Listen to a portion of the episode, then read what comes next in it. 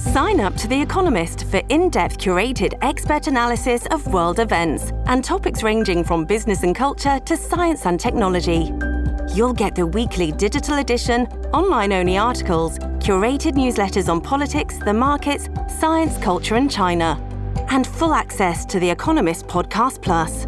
The Economist is independent journalism for independent thinking. Go to economist.com and get your first month free. TBS ポッドキャスト発信型ニュースプロジェクト。荻上チキ。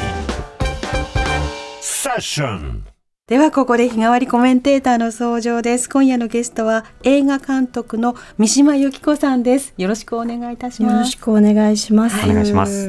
えー三島さんははい大阪市のご出身です、18歳からインディーズ映画を撮り始め大学卒業後 NHK に入局し NHK スペシャル ETV 特集トップランナーなどを担当。その後独立なさって映画幸せのパン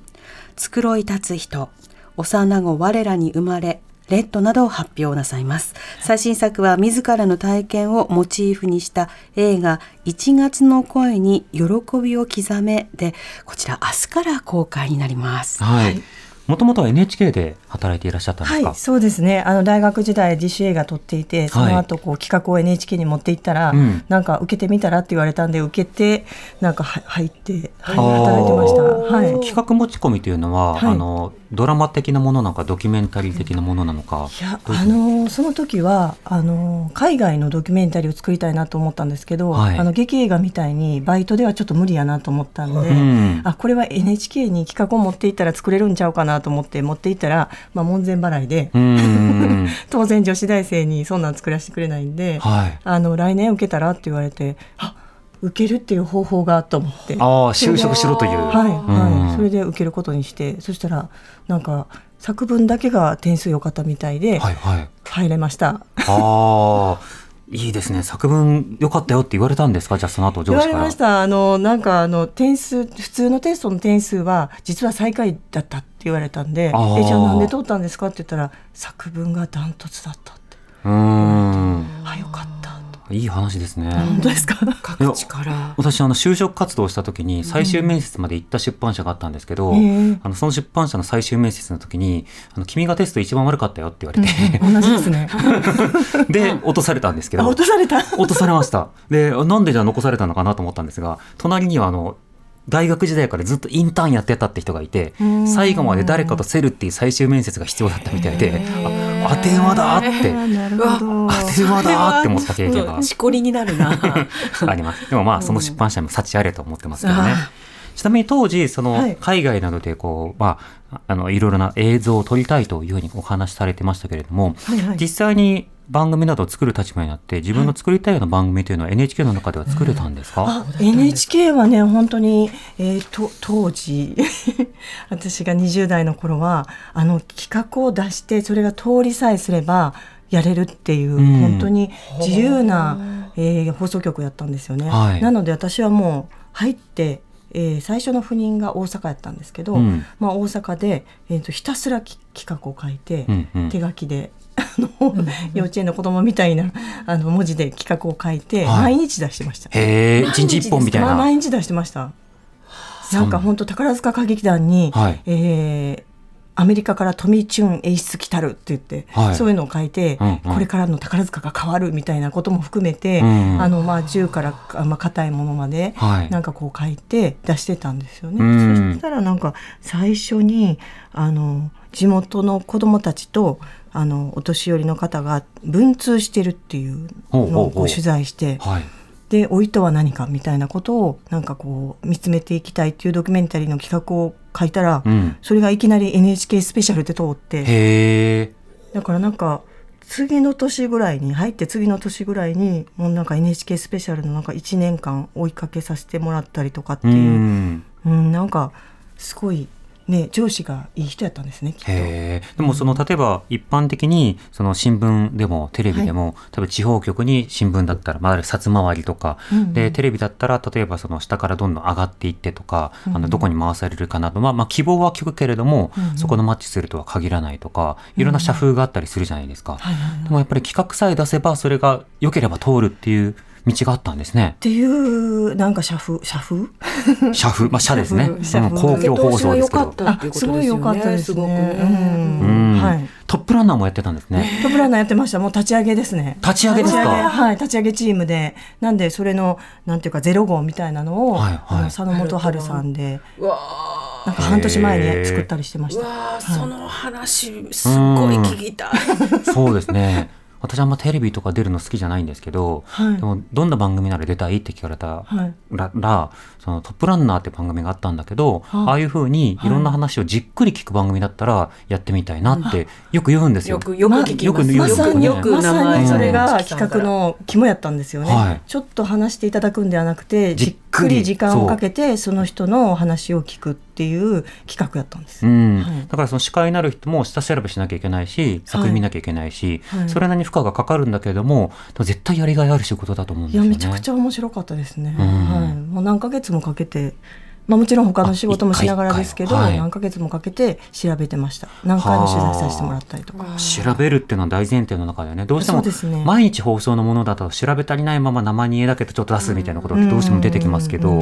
企画っていうものが立つ番組ですとそうした調べがいがあるっていうところもありますもんね。そうですね、まあ、うん。番組制作局だからできたのかもしれないですけどね、うん。報道ではないので。そうですね、うん。でそこから今は映画を作られているのでその作品の話、この後伺っていきたいと思います。が、はいお願いしますはいその前に三島さんと一緒にニュースを振り返っていきたいと思います。国会では今日も引き続き衆議院予算委員会で旧統一教会の関連団体と森山文部科学大臣の接点をめぐり野党側の厳しい追及が続きました森山大臣は昨日の予算委員会で関連団体からの事実上の政策協定にあたる推薦確認書にサインをしたか問われた際サインしたかもしれないと明言しかし、立憲民主党藤岡議員が改めてサインの有無を正したのに対し、サインをしたか正直覚えていないと述べ、昨日の発言を修正しました。その上で、選挙では各種団体から200通を超える推薦書を受けたが、すべて破棄したので確認できないとしています。建物の倒壊が5万棟を超える能登半島地震では瓦礫など災害廃棄物の処理が大きな課題となっていて奥能登の4つの市と町ではその量が年間の59年分に相当します。石川県によりますと今回の地震で発生した災害廃棄物の量は住宅のおよそ4割が全壊した珠洲市で57.6万トンに上り年間のゴミ排出量の132年分と推計されています。珠洲市では倒壊した家屋がほとんど手つかずのまま残され柱や屋根瓦などが今も道路を塞いでいる箇所があり断水も長引いていますイスラエルのネタニヤフ首相はアメリカなど4カ国のパレスチナ自治区ガザで続く戦闘停止に向けた休戦案を受けてイスラム組織ハマスが提示した要求を拒絶する考えを示しました。ただ、アメリカのブリンケン国務長官はネタニヤフ首相らとの会談後に開いた記者会見で合意に達する余地はあるとの考えを強調しました。YouTube で芸能人らを繰り返し脅迫した罪などに問われている元参院議員のガーシー被告の裁判で検察側は懲役4年を求刑しました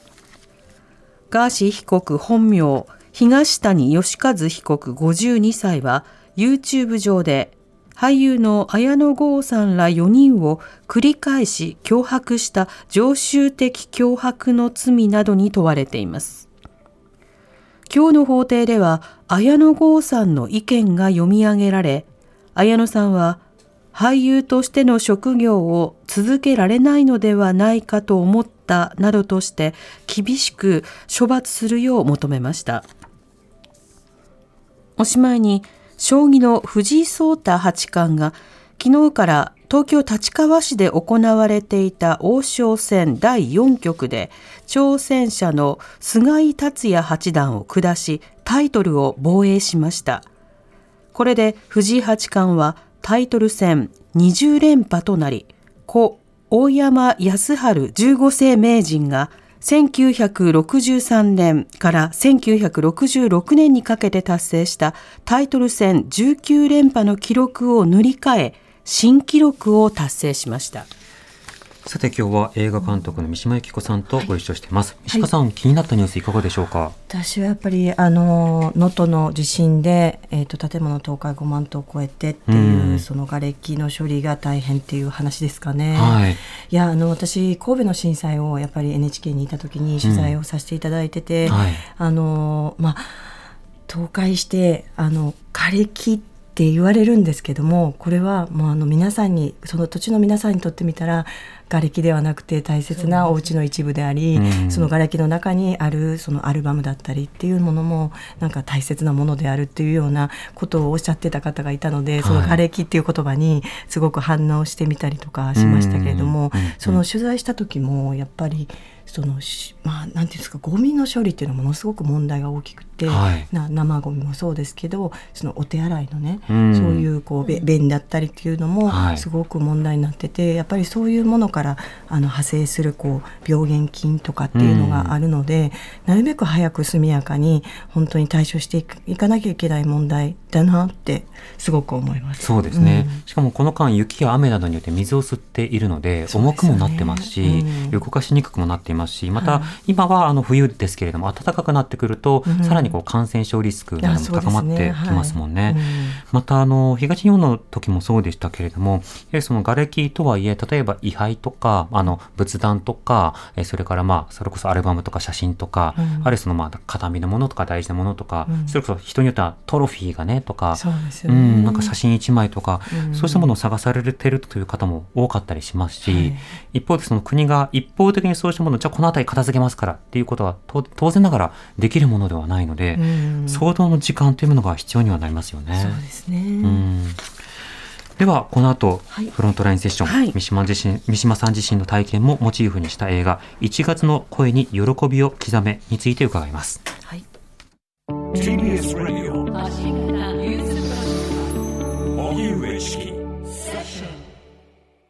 ここからはフロントラインセッション日替わりコメンテーターに今一番気になるトピックスについてお話しいただきます。今日は映画監督の三島由紀子さんです、よろしくお願いします。お願いします、はい、さて今日は三島さんの最新作について伺いますが、はい。はい、この作品の中では過去に性被害に遭った女性が描かれるそういった作品ですので、そうした話が登場します、あの性暴力などについて取り扱う、え放送となりますのでご注意していただければと思います、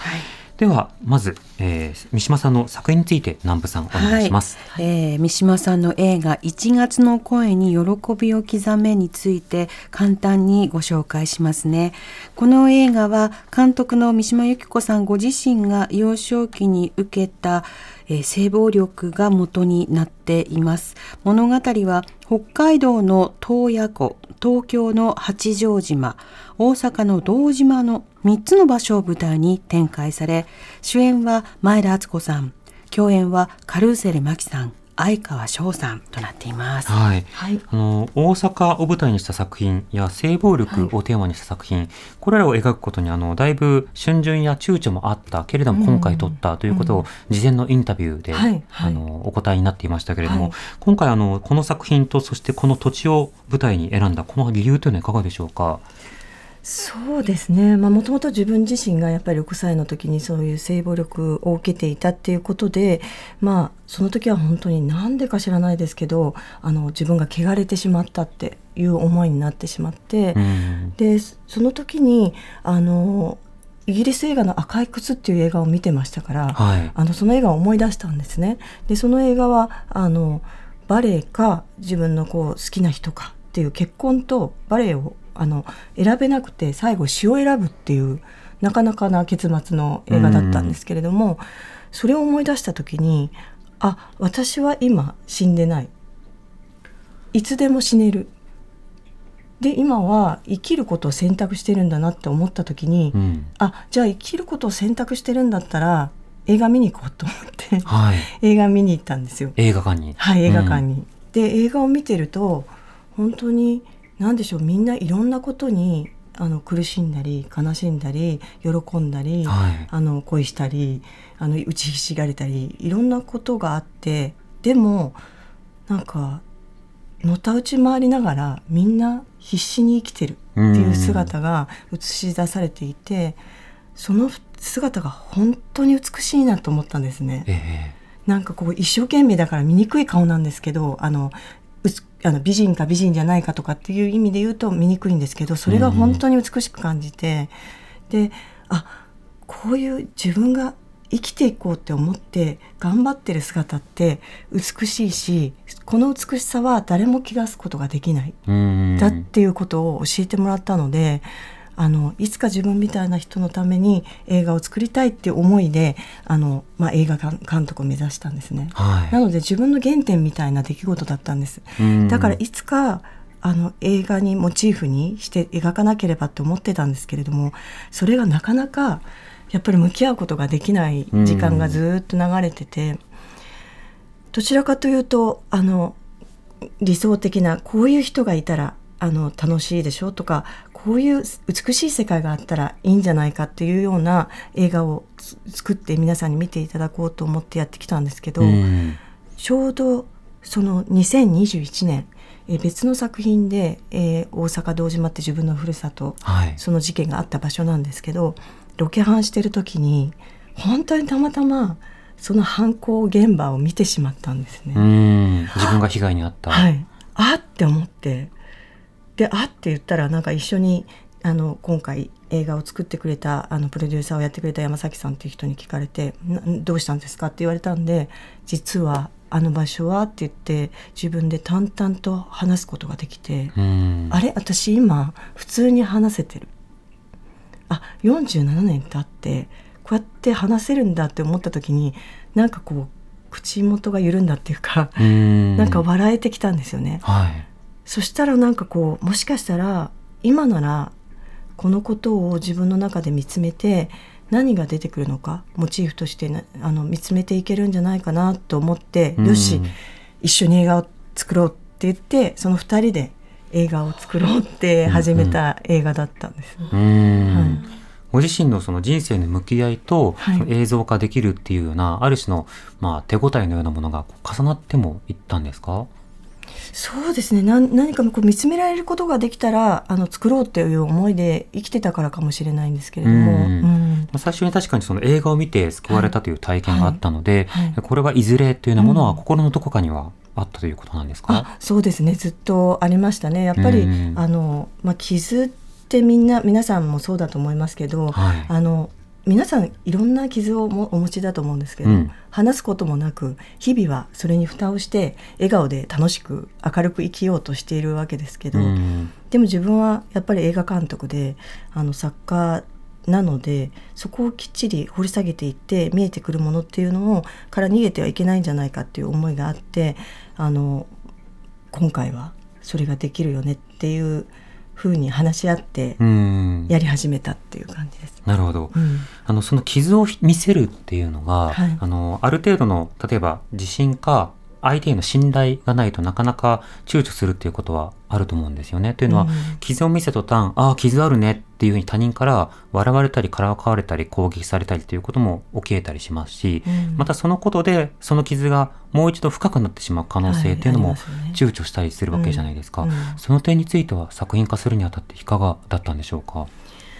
うんと関係性によるかもしれないですね。うん、あの我々あの映画を作るっていうことでつながっている人間たちにはみんなこう人間とはっていうと大げさなんですけど、はい、人間って何なんだろうみたいなことをずっと考えている人たちの集団だと私は思ってるんですけど、うん、そうした場合にじゃあ人間がどういう環境に置かれたり、えー、どういうことになったらこういう感情が生まれて、えー、こういう行動をとるよねっていうことを毎日毎日考えてる人たちなので、うん、そういう意味ではきっとこの傷を私がさらけ出したからといってみんなが受け止めてくれるだろうっていう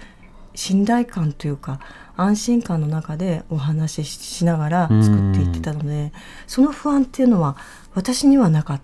たんですよね。うん。でも今まで話してきてないということは、うん、あのまあ、そういうふうな関係ではないところでは話せてこれなかったということだとは思います。そうですよね、うん、その傷を出したら大変なことになるという感覚があるからそれこそ美しくないものあるいは情けなきものあるいは周りから良きなきとされているものについて話さない話せないという経験を、うん、まあ、積み重ねて生きていくわけじゃないですか、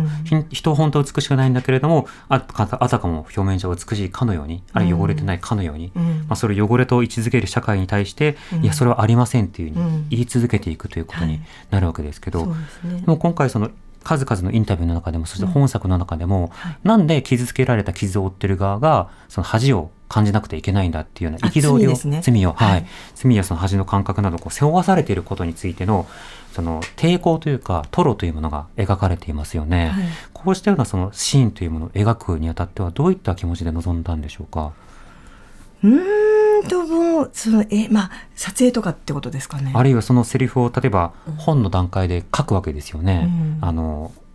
一つのシナリオとして筋書きとして、はいはい、そしてそれはキャラクター登場人物のセリフとして肉付けされるものとしてこう書くわけじゃないですか、うん、その時のあの思いというのはどうだったんですか？そうですね。なんか自分自身を客観的に見るっていう作業ですね。どちらかというと自分の心の奥底にというよりは、うん、自分自身に取材を重ねていく、私はインタビュアーでありうん、インタビューであり、はいあの、うん、答える人でありっていう感じであの本当に取材材料がものすごく多い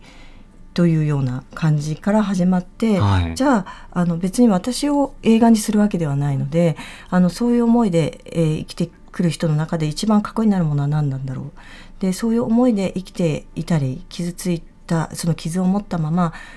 生きていかなきゃいけない。生きていくっていうそれでも人生は続いていくっていうことはどういうことなんだろう。でその人がまたこれからどうやって生きていくんだろうっていうことをなんかひたすら想像していくうちにあの、まあ、30歳っていう前田敦子さん演じてくださった玲子っていう人間が最初に浮かんできたっていう。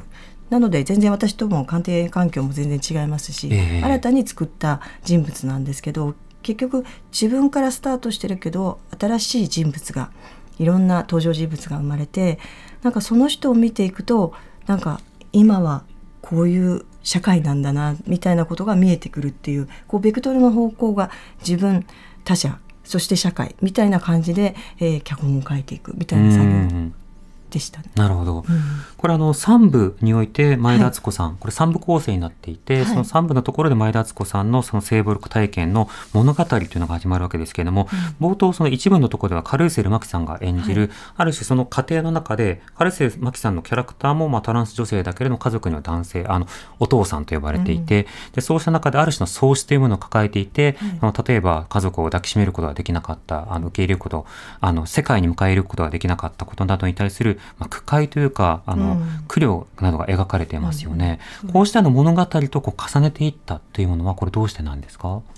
えーとですね、そのさっきチキさんがおっしゃってくださったそのなんでこう傷を受けたのに、罪の意識を感じなきゃいけないんだろうっていうのがおそらく私の中で核なんだなと思った時に、うん、あこの作品は、えー、罪の意識っていうものを見つめていこうって思ったんですね。はいで前田敦子さんの演じてくれた玲子っていうのはあのそういう被害を受けてなおかつ今生きている人から見た罪の意識、うん、でもう一つはそのカルーセル麻紀さんに演じていただいたあの家族ですね、うん、そういうこう正義が受けた。でこの物語はそれで亡くなってしまった。その残された家族たちはそのこうしてあげればよかった。っていう後悔の罪の意識っていうのがあるだろうと思ってそちらから見た罪の意識って何だろうっていうふうに考えてで最後にじゃあ罪を犯す側の罪の意識って何だろうって思い始めたんですね。そこから見てみようって。で例えばその本当に性性的な傷つけた側の人たちもいろいろ考えてみたんですけども私から遠すぎて全然掘り下げていけなかったんですよ。もちろんねいろいろ想像はしましたあのいろんなことが積み重なってそういう犯罪に向かってしまうっていう人を想像はしたんですけど私の中であまりテーマが深まらなかったんです。なのでもっとなんかいろんなことを取っ払って、うん、罪の意識っていうことだけを考えた時にあ自分は傷つけられたけど人を傷つけることもあるよね。つまり日常の中で犯罪を犯すっていうところまではなくても罪を重ねるってことはみんなやってることなんじゃないかと思った時に日常の中で生まれるその小さな罪の積み重ねみたいなことをここで描けたらあの3方向の、えー、ベクトルからおぼろげながら罪の意識みたいなものが見えてくるかもしれないって思って、ちょっとこの3部構成そして、えー、最終章っていう、まあ、4章に連なる構成にしてみたんですね。なるほど、うん、傷とともになぜ罪の意識が湧くのか、はい、それは抱えなくてはいけないのかあるいはそれは誰が罪とみなしているのか。そうですね。そうしたようなもののそのおぼろげなこの社会に存在するものを、はい、まあ、物語を通じても考えさせられますし、はい、それぞれの物語世界の中で描かれている登場人物たちの姿を見て、うん、なるほどこの世界にはこうした世界線もあるいは人物もいるかもしれない、うん、あるいはそこに自分を見出す人もいるかもしれない、うん、ぜひそこはですね、あの皆さん見届けてほしいなと思います、はい、改めてご案内を、はい、三島由紀子さんの映画「1月の声に喜びを刻め」東京でしたらテアトロ新宿シネスイッチ銀座ユーロスペースなどで公開をされます。ぜひ皆さん、スクリーンで、はい。はい、今夜のゲストは映画監督の三島由紀子さんでした、はい、ありがとうございました。よろしくお願いいたします。こちらこそです。荻上チキ